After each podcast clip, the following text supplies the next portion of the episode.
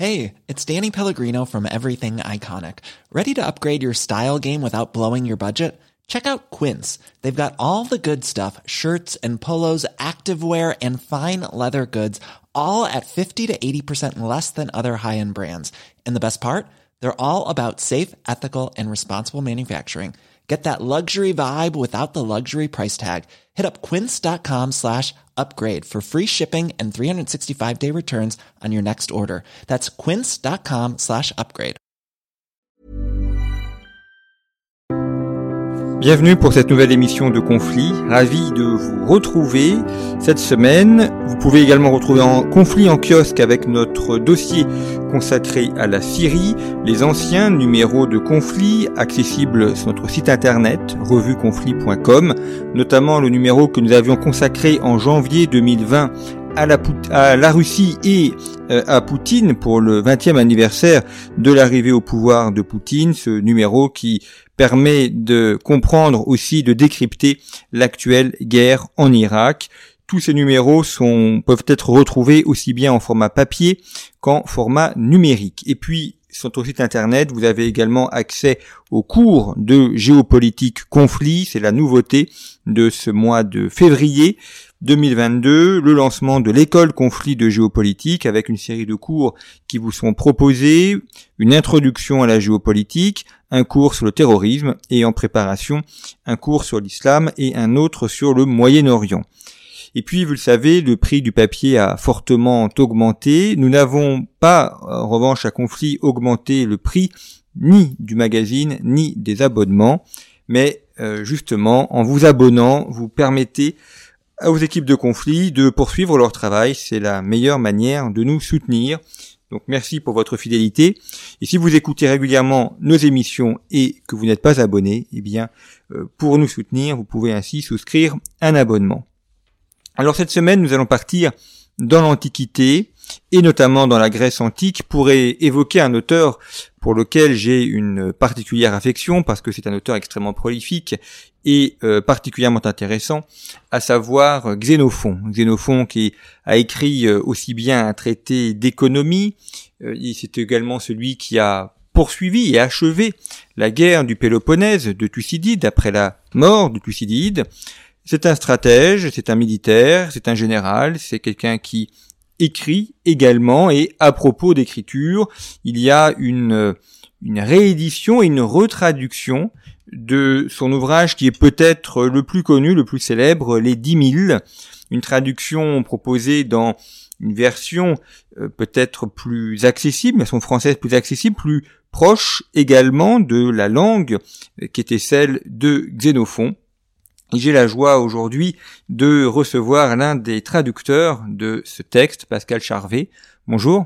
Bonjour. Merci beaucoup d'avoir accepté l'invitation de conflit. Je dis l'un des traducteurs puisque euh, il y a deux personnes qui ont participé de façon euh, essentielle à la traduction, euh, vous donc et Annie Colonna, et euh, vous êtes vous-même helléniste, traducteur de nombreux textes grecs. vous avez aussi travaillé pour la collection bouquins dans laquelle on peut retrouver un certain nombre de vos publications. Et donc cette publication, cette retraduction de l'ouvrage majeur de Xénophon, à savoir les dix mille.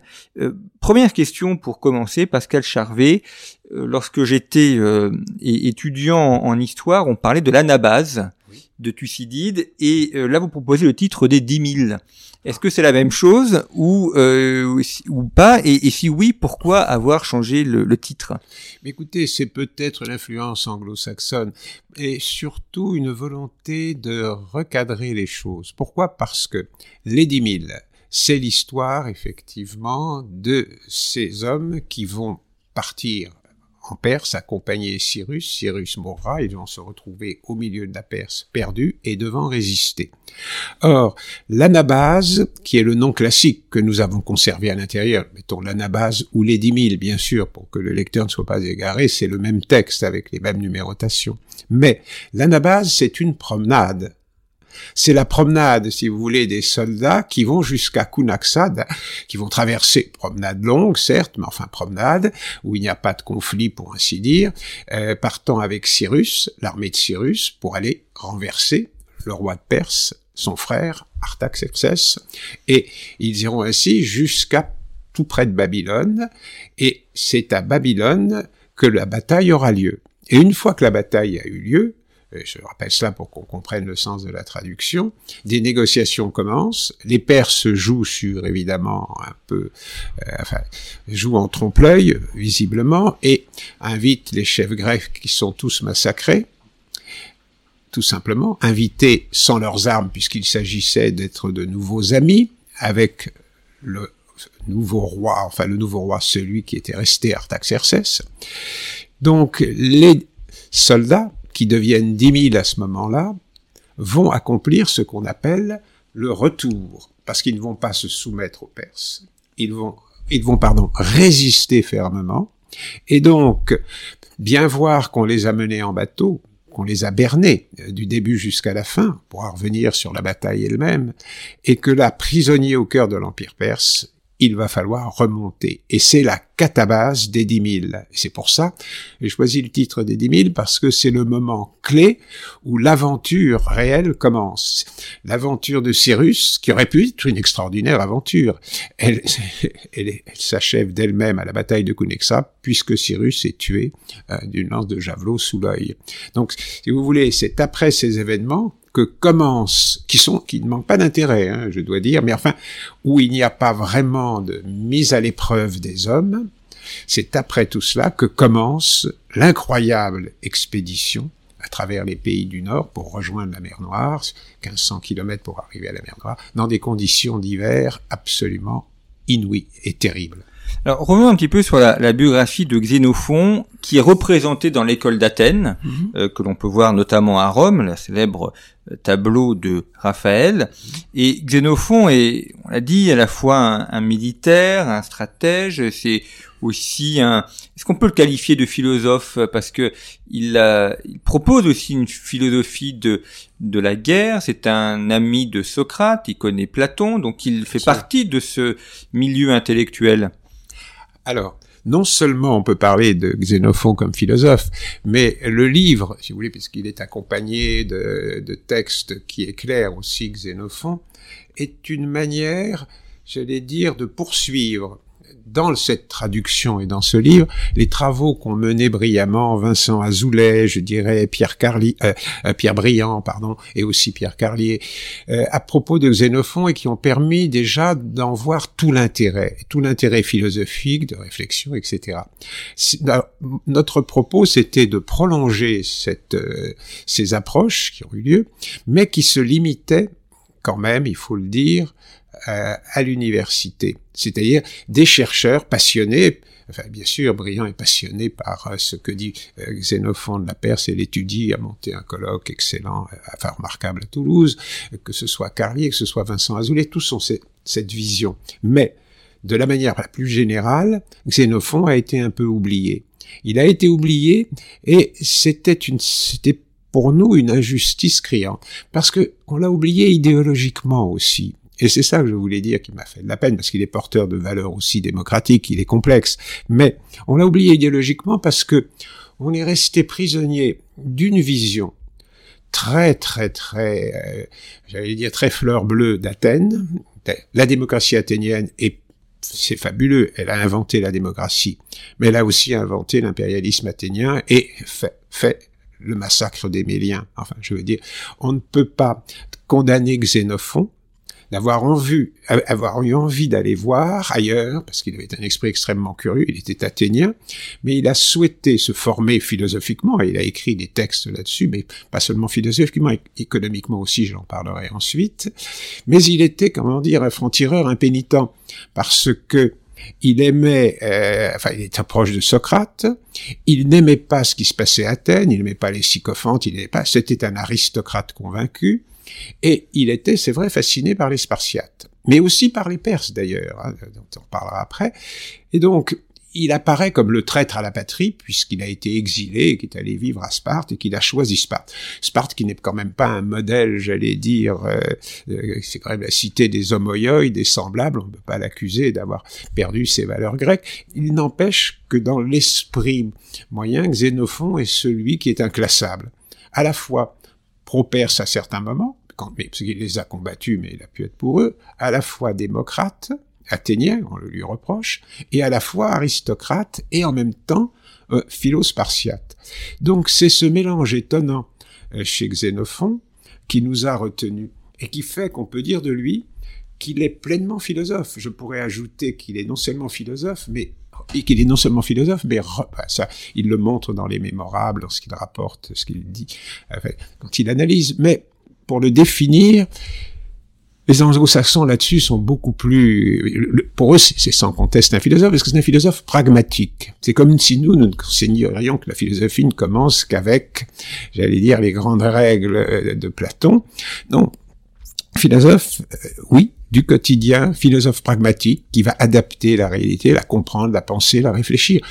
alors, philosophie économique, euh, je, pense à l'économique, une part, si vous voulez, de la gestion du père familial euh, père de famille de son oikos, et il l'applique à la gestion de l'État.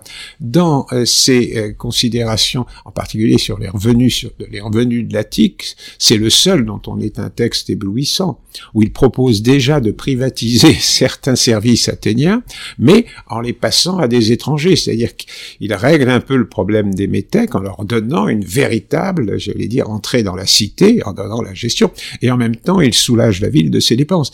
Il n'a pas cessé d'inventer et de proposer.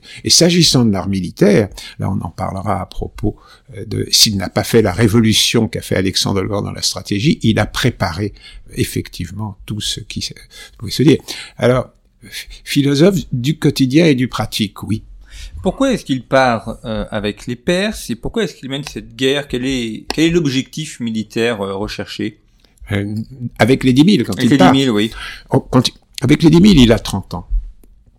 À ce moment-là, il consulte Socrate à moitié parce qu'il a vraiment envie de partir. Son ami Proxène lui a dit que Cyrus était un personnage extraordinaire. Peut-être voit-il Cyrus à travers Cyrus le jeune, à travers le grand conquérant euh, Cyrus le grand de siècles auparavant.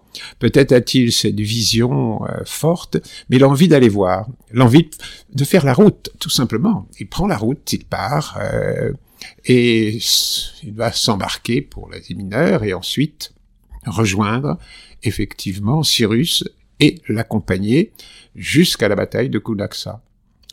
les désirs, c'est, il le dit lui-même, c'est le désir de conquérir de la gloire, peut-être aussi d'apprendre, parce que c'est ces années d'apprentissage, il n'avait jamais, enfin, il s'était formé, parce que pour lui, ce qui était essentiel, si on revient sur Socrate, c'est qu'il n'y a pas de bon gouvernant s'il n'a pas eu une bonne éducation. Alors il y a même un litige avec Platon qui lui ne croyait pas forcément à ça. Pour Xénophon, c'est rédhibitoire. Quelqu'un de mal éduqué ou d'éduqué trop mollement finira comme un tyran.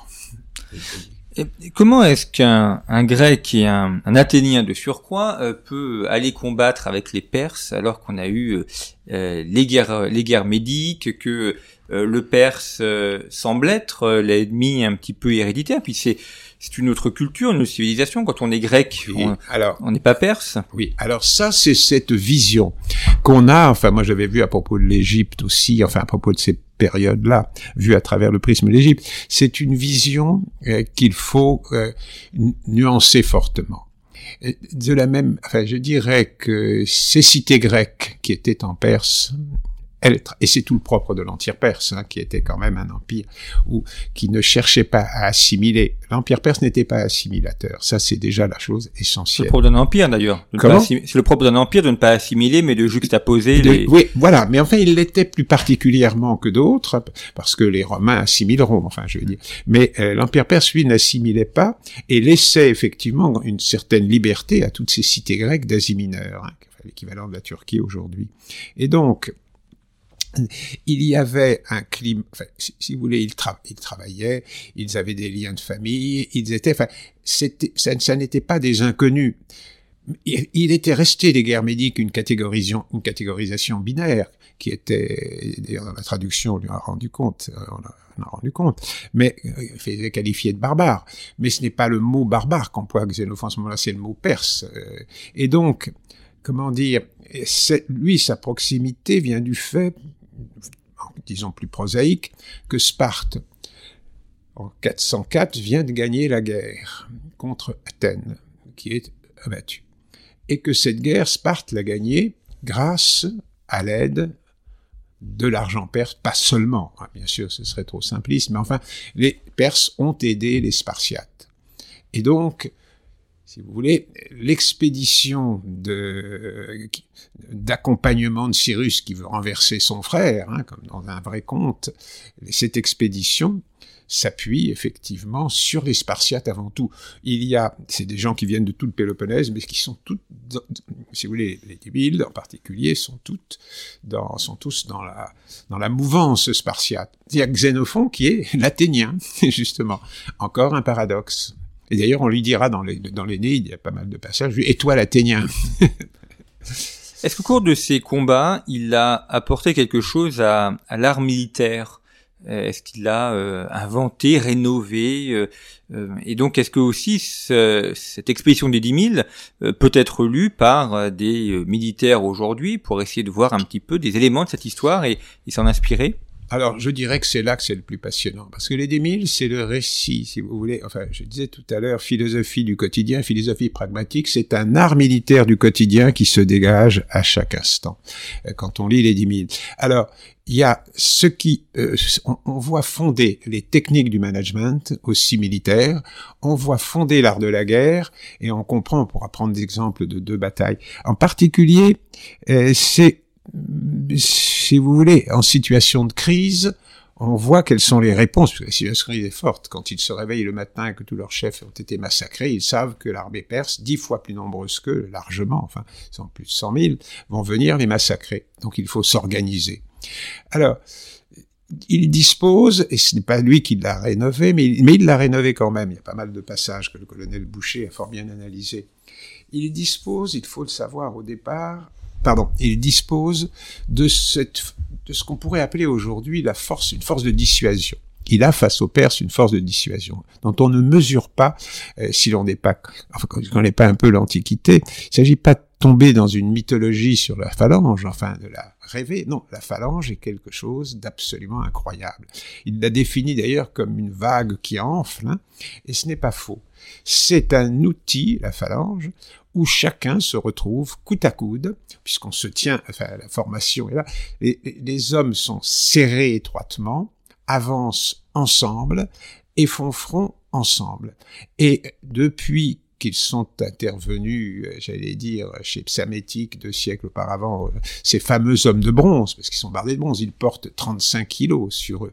Ce sont des gens absolument, enfin, ce sont les hommes qui ont une formation exemplaire et donc qui vont j'allais dire, non seulement fasciner euh, Xénophon, parce qu'il voit, il a la chance d'avoir une armée extrêmement, extrêmement solide, mais ces hommes sont capables à n'importe quel moment de repousser l'ennemi.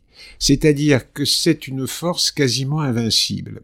Quel que soit, enfin, pas, pas, pas s'il y en a trop, mais c'est la stratégie qui permettra ensuite d'éviter. Mais face, leurs ennemis sont des Perses qui n'ont qui ont pour eux des cavaliers, plus de 10 000 dans la bataille, semble-t-il, extrêmement aguerris, très expérimentés, une très très bonne cavalerie dangereuse, mais du côté euh, des fantassins, rien. Alors, qu'a fait donc pour transformer l'armée? Eh bien, tant qu'il s'est agi d'aller se battre à Cunaxa, Xénophon n'a rien changé celui qui lui a été, qui a son maître en quelque sorte, de qui il a appris, très bourru, insupportable, avec les hommes parce que très dur, mais génial chef de guerre, c'est Cléarchos. Et c'est là où on peut donner un exemple, avant de montrer ce que Xénophon fera, de ce qu'est cet art militaire grec. On retrouve tout simplement ce qu'on dit souvent, la capacité à anticiper. On a longtemps parlé de la mort de Cyrus, de la mort du jeune Cyrus, euh, à la bataille donc euh, de Cunaxa. Il faut savoir, et ça c'est important, que les dix mille Grecs sont adossés à l'Euphrate, un fleuve. Cléarchos est là, au moment où la bataille démarre. Et donc, il reçoit l'ordre de Cyrus de lâcher l'Euphrate et de s'engager dans la plaine. Il faut le réaliser. Cela veut dire quoi? Cela veut dire que s'il suit Cyrus, il se met à découvert. Et quelle est la stratégie éternelle, celle qui permettra au Parthes Surena d'éliminer totalement les... Parce que Crassus n'avait pas cette capacité d'anticipation, les légions romaines de Crassus bien plus tard. C'est... Cette cavalerie sait que face, soit les manipules romains plus tard, mais là, face à l'avalanche, ils ne pourront pas franchir le mur. Et la seule façon de triompher, et ça, il faut l'intégrer, il n'y a pas d'autre manière que ce que font les Russes aujourd'hui, c'est de rester, quand, il y a un mur vraiment de résistance, c'est de se mettre autour, de le faire partir vers la plaine, de l'isoler, et là, avec la cavalerie qui les entoure, bien sûr, qui les empêche de partir, les massacrer. C'est ce qui se passera avec avec Crassus et les légions romaines. Cléarchos ne veut pas être encerclé par les ailes, parce que c'est toujours la stratégie ancienne, et donc ensuite livré aux archers et aux frondeurs, parce que là, le mur est certes solide de la phalange face à des hommes, mais au bout de deux, trois heures évidemment de flèches et de frondes, il ne reste peu d'hommes debout. Et donc c'est ce qu'il refuse, donc il désobéit. Alors on a condamné cette obéissance. Mais que s'est-il passé en fait? Dans la pratique, cette bataille est étonnante, c'est la bataille des illusions perdues. Cyrus allait gagner la bataille. Mais au moment où il s'élance, avec ses 600 cavaliers, parce qu'il a vu où était le roi, il sait que derrière il a pu des mercenaires grecs, donc il est tranquille, la bataille est gagnée. Il arrive, il vint, il disperse les hommes.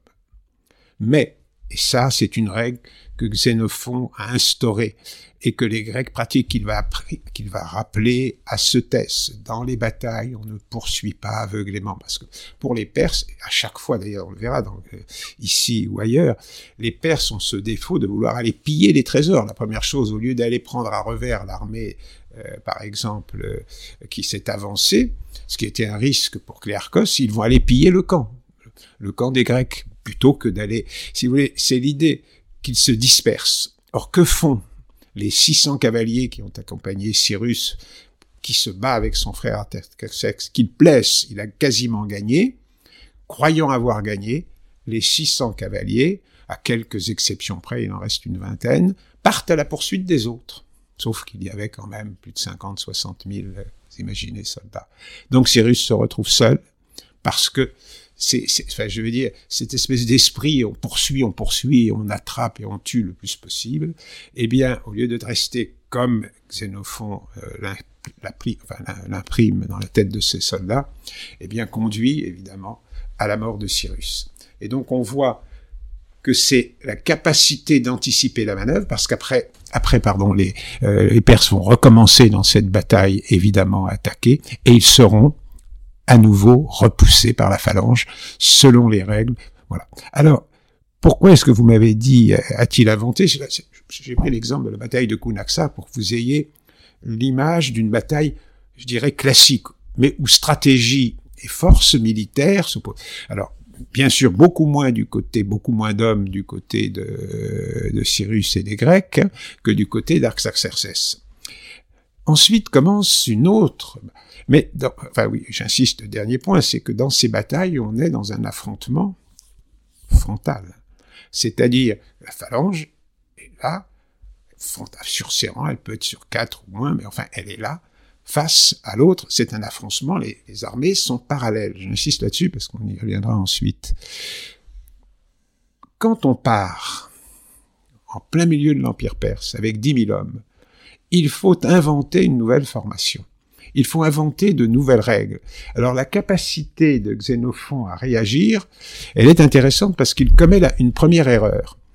Il, la nuit même, ils organisent l'armée pour partir le lendemain. Mais il n'anticipe pas ce que font les Perses. Et donc il n'a pas prévu de petits corps de cavaliers pour pouvoir poursuivre, parce qu'ils n'en ont plus, mais ils ont encore quelques chevaux, et il n'a pas insisté non plus sur les frondeurs et les archers. Or, lors de la première journée, beaucoup de Grecs se font effectivement malheureusement blessés ou tués parce qu'ils n'ont pas les moyens de répondre. Les archers n'ont pas les armes qui conviennent. De la même manière, les frondeurs, on ne les a plus, alors qu'en fait, on a des soldats qui pourraient le faire.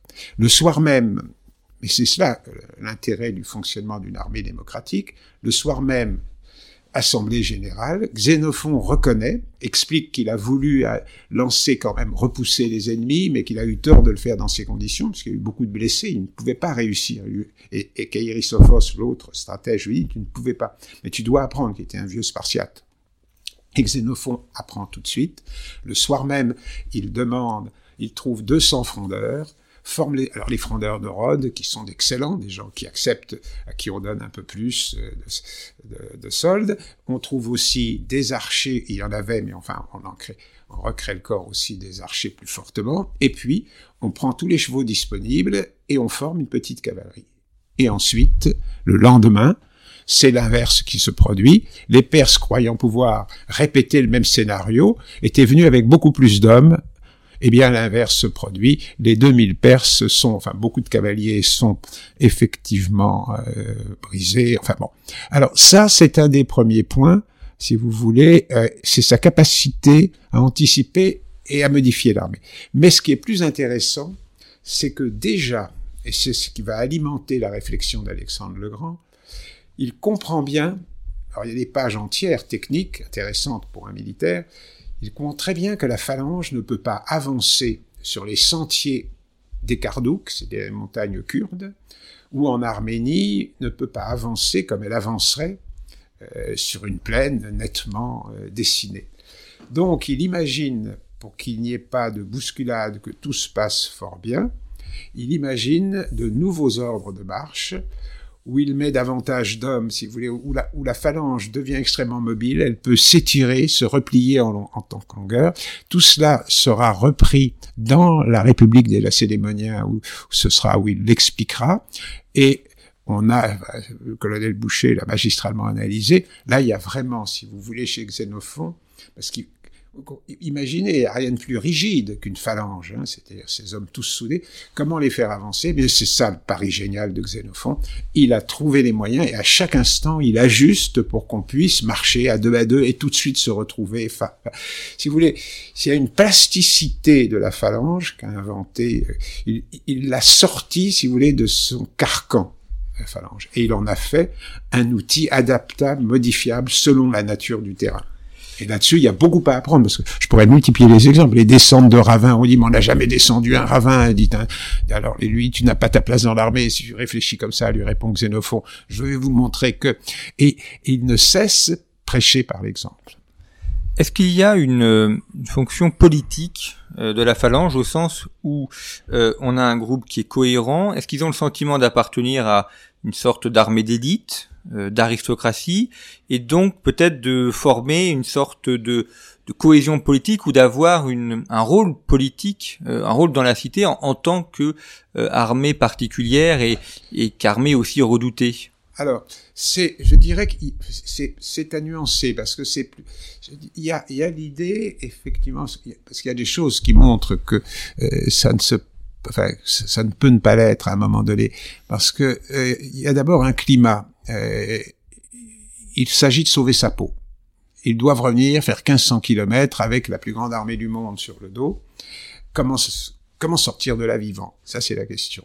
Alors, là où vous avez, où je vous rejoins totalement, mais je parlerai pas de cité en marche, parce que c'est plutôt des unités, des petites unités, c'est des petits groupes qui se connaissent, mais ce qui est fondamental, là vous touchez, je dirais, à ce qui est clé à cette aventure, c'est la leçon qu'elle nous donne, c'est que s'il n'y avait pas cette prise de conscience d'un groupe dont les valeurs ne sont pas les mêmes, mais un groupe qui précisément, à travers les yeux de Xénophon, n'est pas du tout ni raciste, parce que les Perses, ils les apprécient. Enfin, on, ne peut absolument pas le taxer.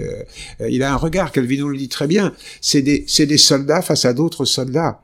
Mais il y a une grande différence, c'est que eux, fonctionne en assemblée démocratique. Fonctionne en assemblée démocratique, et ça, l'armée démocratique, telle qu'on la voit pratiquée chez Xénophon par des mercenaires qui auraient pu oublier les règles, mais il leur montre dès le début dans son premier discours, la nuit où il a un songe qui lui dit il faut que tu prennes, enfin où il voit à travers le ciel, euh, j'allais dire un cercle de feu qui montre le risque de voir euh, sa maison, enfin c'est-à-dire le lieu où il est évidemment embrasé et qu'il faut sortir de ce piège, eh bien dès ce moment, il ne cesse d'insister sur ces règles fondamentales et elles sont édictées. Alors, les décisions sont prises à l'unanimité. C'est les soldats qui votent et c'est lui qui propose. Et à chaque fois. Et donc, ce fonctionnement démocratique amène les assemblées et les soldats dans les assemblées de soldats à se sentir différents. C'est une assemblée, je ne sais pas que c'est pas une cité, mais c'est une assemblée qui avance. Et ça, c'est quelque chose d'inimaginable aujourd'hui. On aimerait que les armées puissent. Mais attention, euh, c'est pas des assemblées au sens où on pourrait l'entendre euh, de manière un peu péjorative. Une fois que la décision est prise, la discipline, il a une phrase terrible, une armée sans discipline, elle meurt, donc la discipline, elle est implacable. Et il le dit aux mercenaires qui pourraient ne pas accepter cette règle. Mais eux l'acceptent lui-même. Il est lui-même mis en cause. Il doit rendre des comptes. Les généraux doivent rendre des comptes. Il était accusé d'avoir frappé quelques soldats et on découvre que bien sûr il les a frappés, enfin un peu pour leur bien, parce que c'était lorsqu'ils étaient pris dans le froid, il les réveillait, les secouait. Mais dans l'ensemble, il était très très aimé de ces soldats parce qu'il était convaincu qu'un chef doit toujours.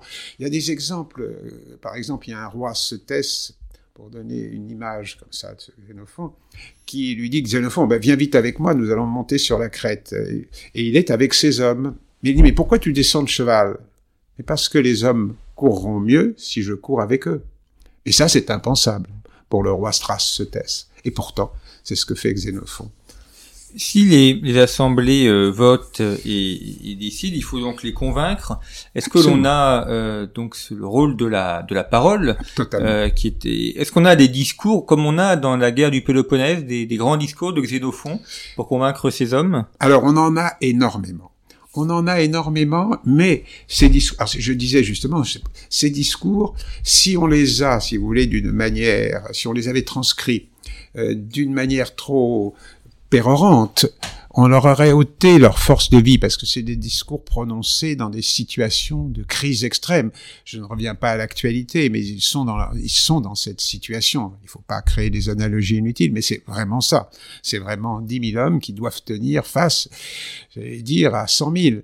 Et donc, et, plus qu'à cent mille, puisque quand ils arrivent chez les Kardouks, la première chose qu'on leur dit, c'est que les Kardouks, qui pourraient être les Kurdes d'aujourd'hui, ont enseveli une armée de 200 000 hommes des Perses, qui n'ont jamais, ils découvrent aussi la fragilité de l'Empire perse, hein, qui n'ont jamais pu, évidemment, mettre au pas les Kardouks. Hein. Et donc, il va bien falloir qu'ils y arrivent, ils parviennent s'ils veulent traverser pour aller vers la mer Loire, parce qu'on ne peut pas ne pas passer par là.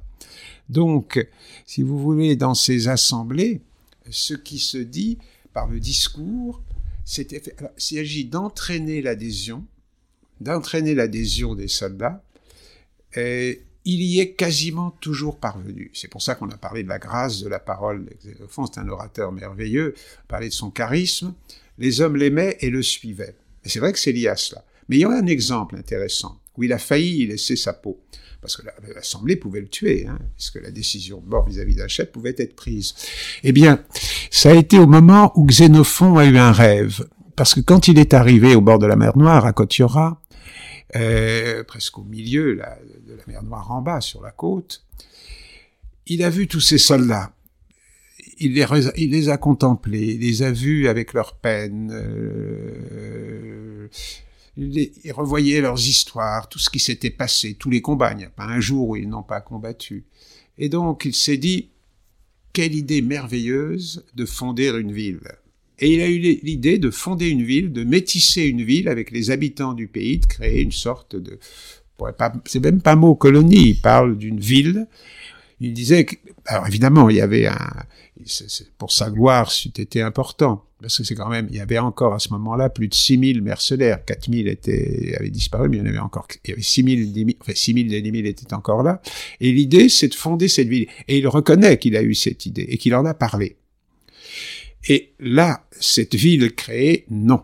Les soldats n'en veulent pas, ils n'ont qu'une idée, rentrer coucher sur un bateau, c'est le rêve, mais absolu pour eux, parce qu'ils ont vécu, ils ont été amputés des pieds, parce que c'était quand même à moins 40 dans l'hiver, marchant avec des chaussures de cuir qui étaient toutes fraîches, donc qui collaient, qui arrachaient. Enfin, les douleurs, je ne les précise pas, mais elles sont atroces, ce qu'ils ont, ce qu'ils ont vécu, c'est quelque chose d'inouï.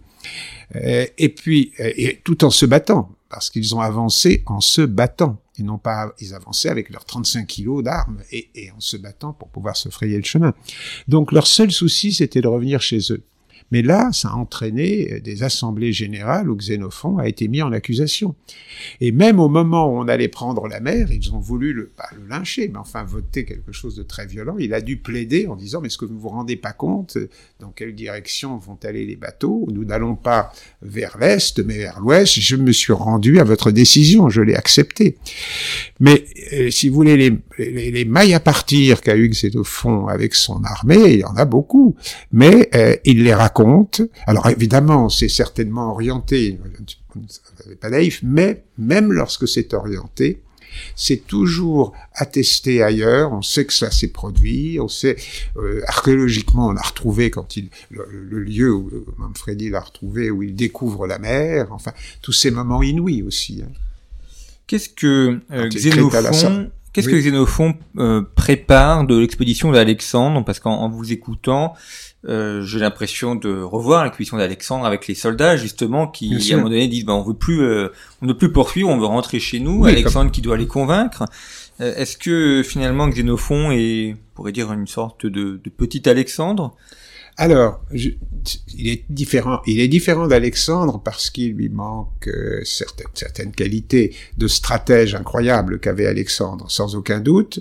Euh, non, il est, il est une personnalité qui annonce Alexandre le Grand. Alexandre le Grand va le lire de près. Il lisait d'ailleurs l'Iliade et Xénophon. Euh, avec son, enfin, son précepteur Aristote lui avait donné. Non, il y a, votre question est vraiment intéressante parce que il est le seul à son époque. C'est pour ça que moi j'adore Xénophon. Personnage contradictoire. Il n'est pas ciblé comme Platon. Enfin, et encore, si on regarde Platon de près, on verrait que c'est plus complexe.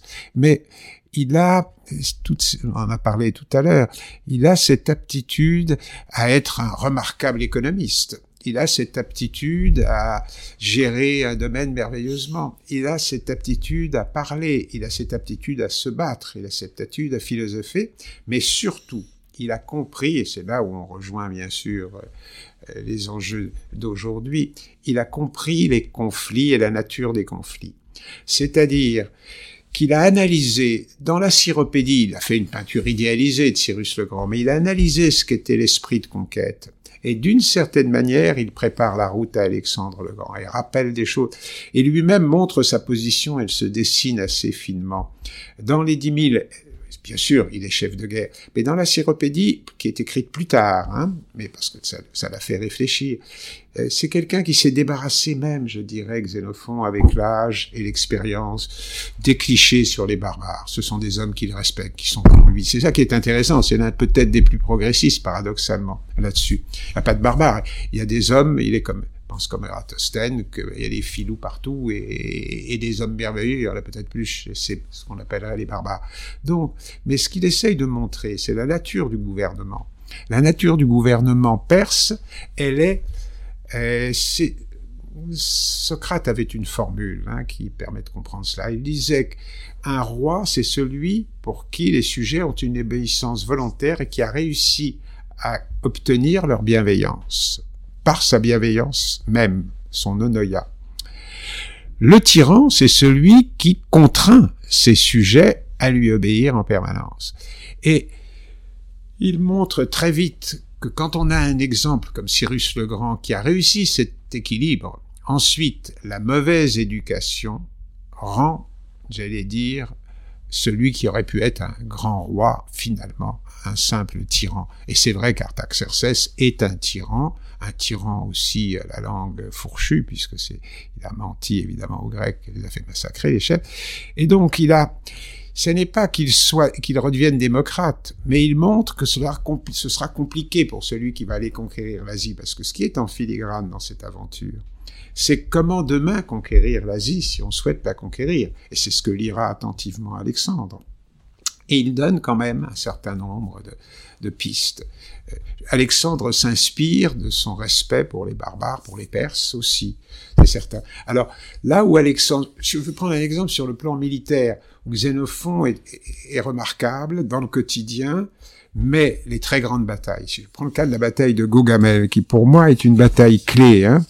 La bataille de Gogamel, c'est vraiment si vous voulez, ça montre le changement. On parlait tout à l'heure de la phalange. Hein. Celui qui va pousser plus loin, mais grâce à Xénophon, j'allais dire, l'art de la guerre, et, de manière rédhibitoire, qui fait prendre un tournant, c'est Alexandre. Hein.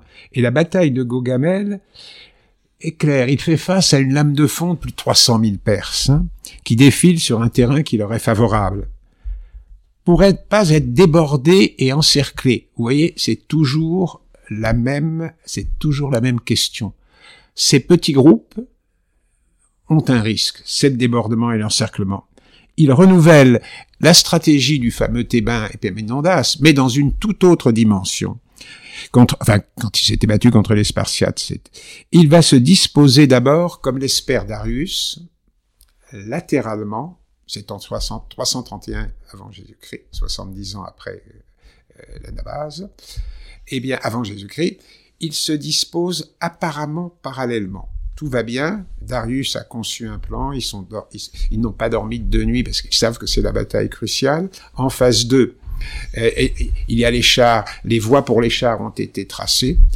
Tout est parfait pour Darius. Sauf que, il a prévu une autre stratégie. Sur la droite, donc, il se déploie de plus en plus vite. Et il entraîne sa ligne, qui s'affine certes, mais il l'entraîne, il l'entraîne vers la droite, de manière oblique, jusqu'à rejoindre l'extrémité des lignes de Darius, où il y a pourtant 300 000 hommes, et en ordre oblique et en échelons successifs. Et il arrive plus loin, c'est-à-dire qu'il déporte sur la droite sa ligne, et il est à la tête. Que fait Darius? Il prend peur, et il s'imagine qu'Alexandre va l'encercler. Non, ce n'est pas le but. Mais pour faire cela, il envoie les bataillons qui sont au centre. Il dégarnit son centre. Et c'est là que commence la stratégie oblique. Comme une flèche, les troupes reviennent, enfoncent un coin et visent Darius. Mais là, à la façon. Oui, si j'insiste sur cette bataille, c'est que c'est 600 cavaliers aussi. Là, bien sûr, macédoniens. C'était 600 cavaliers avec Cyrus aussi mais la suite n'est bien entendu pas la même. Il étire donc sa ligne et il va charger à sa tête, s'engouffrer comme l'avait fait Cyrus le Jeune dans la faille, mais il ne va pas bien sûr s'arrêter et commettre les imprudences du jeune Cyrus. C'est-à-dire qu'on voit à la fois le talent, puisqu'il a, très peu d'hommes, il a 40 000 hommes face à 300, et, et là les chiffres, certains parlaient d'un million, 300 c'est vrai.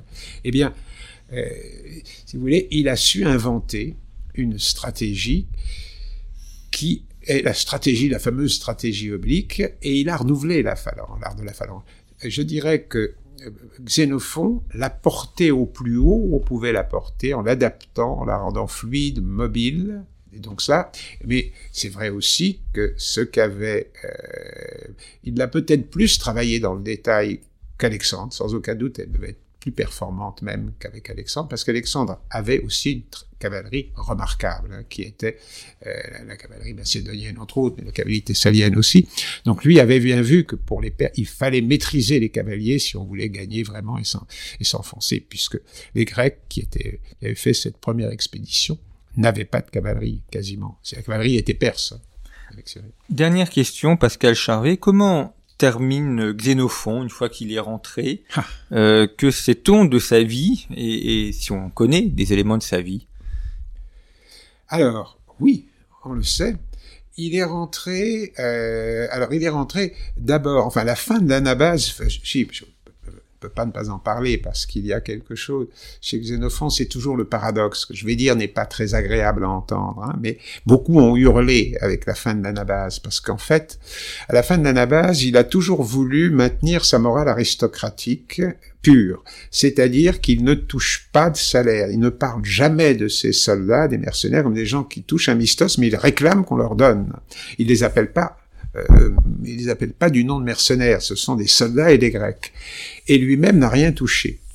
Et avant de rentrer en Grèce, il a même dû vendre son cheval que rachètent deux amis pour lui faire plaisir. Alors, est-ce vrai? Bon, on peut le penser. Parce qu'à ce moment-là, il a l'idée, et c'est là où on voit qu'il reste un chef de guerre, il entend parler d'un très riche Perse dans la plaine de Lydie, et il a besoin d'argent pour arriver en Grèce et il monte une expédition.